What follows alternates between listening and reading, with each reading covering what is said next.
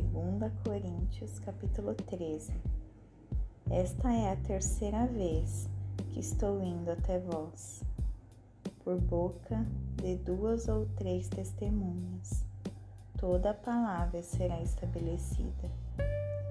Eu vos disse anteriormente e vos predigo, como quando estava presente.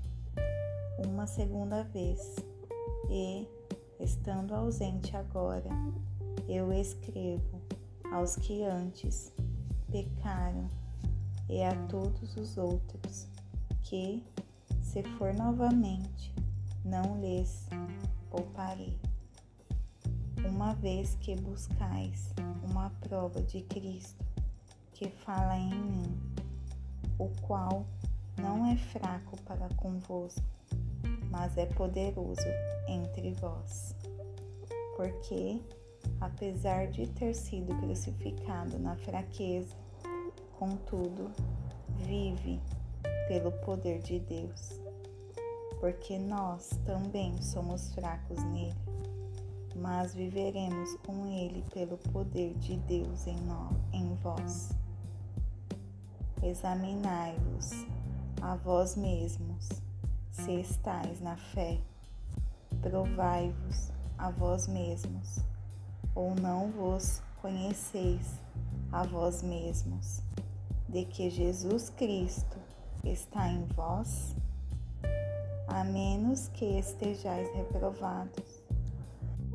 Mas espero que saibais que nós não somos reprovados.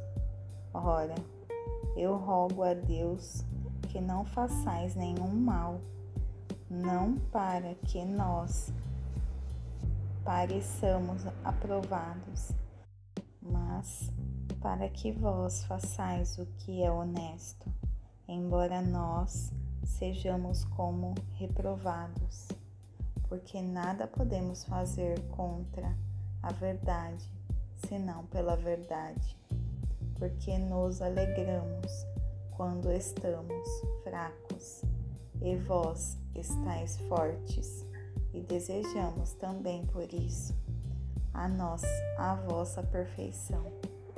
Portanto, eu escrevo essas coisas estando ausente, para que, estando presente, não use de severidade, segundo o poder que o Senhor me tem dado para a edificação e não para a destruição.